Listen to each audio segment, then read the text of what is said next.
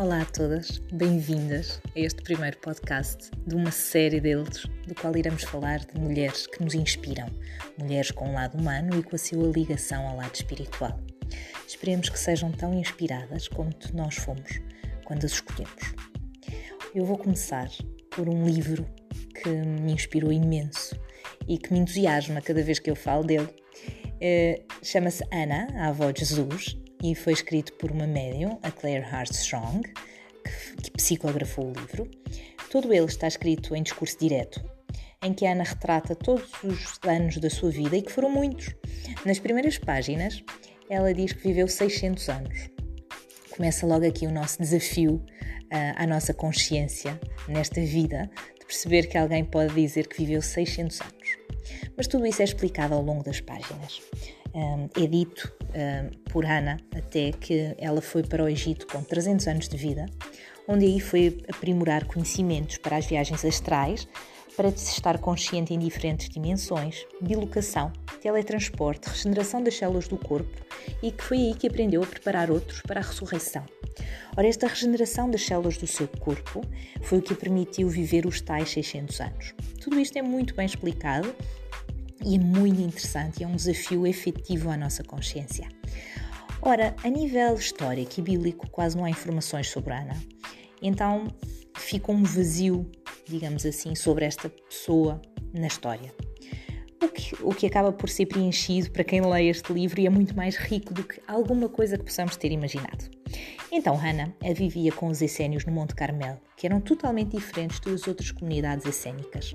Eram até por eles considerados muito estranhos, porque eles eram capazes de prever o futuro, tinham uma dieta rígida com hábitos saudáveis e faziam uma prática de cura e de vida saudável muito ativa, com uma dedicação profunda. Aí, as mulheres também eram iguais aos homens. Acreditavam que existia um plano divino para a evolução humana e preparavam-se para serem merecedores. Portanto, eles tentavam sempre ser o seu melhor, porque acreditavam que era isso que iria permitir a sua própria evolução e ligá-los a um plano divino com mais força. E foram aprendendo ao longo do tempo segredos para a imortalidade física, espiritual, a ressurreição e sempre pregando a liberdade, o empoderamento, quer de homens, quer de mulheres.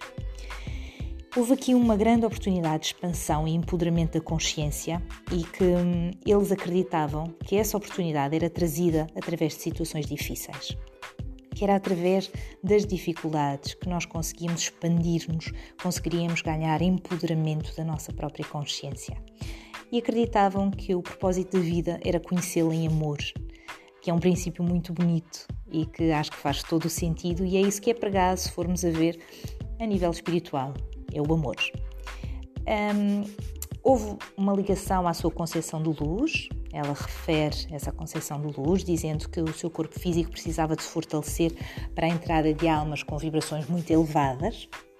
Mas até a Ana teve um momento de dúvida, em que teve vários filhos e a promessa do arcanjo Gabriel não ocorria. Ah, ela não sentia que fosse aquela criança prometida para nascer, que seria Maria.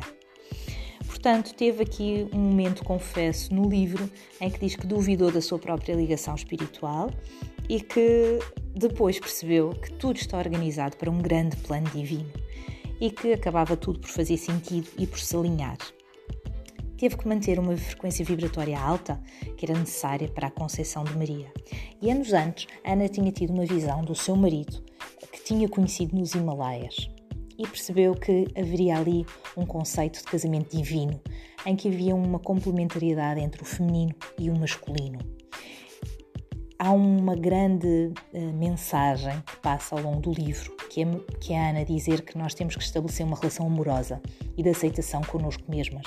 Aceitar o lado físico, o emocional, o mental e o espiritual. E que só quando todos estão integrados nós podemos estar na totalidade do nosso ser. Fala também em outro promenor interessante que eu acho que faz sentido partilhar aqui, em que Ana diz que antes de encarnar, as almas combinam que papel terão nas vidas umas das outras. Então, estas relações pretendem preparar-nos para o nosso maior empoderamento, para o nosso destino. Às vezes são papéis amorosos e harmoniosos, outras vezes são de extremo sofrimento. Mas a mensagem final é que alma nenhuma é vítima não há vítimas, não há tiranos. E na verdade, não há nada para perdoar. faz tudo parte de um acordo em que viemos com sabendo, embora não consciente quando chegamos aqui, mas sabendo que vamos passar por determinadas experiências. E o desafio é superá-las efetivamente e crescer com elas. Era também vista a sexualidade humana de uma forma consciente e expressa através de um coração consciente, torna-se um poderoso caminho espiritual em que nos podemos conhecer como o amor, o amado e o amante.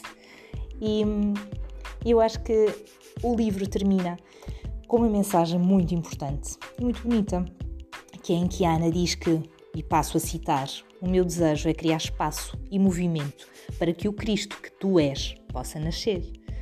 Então, quando nós lemos este livro, nós percebemos o Cristo está em todos nós, a nossa essência, que nos liga ao alto e que viemos aqui para cumprir a nossa aprendizagem, o nosso destino. Façamo-lo então como Ana, com consciência, com esforço, com conhecimento. Uma boa noite a todas.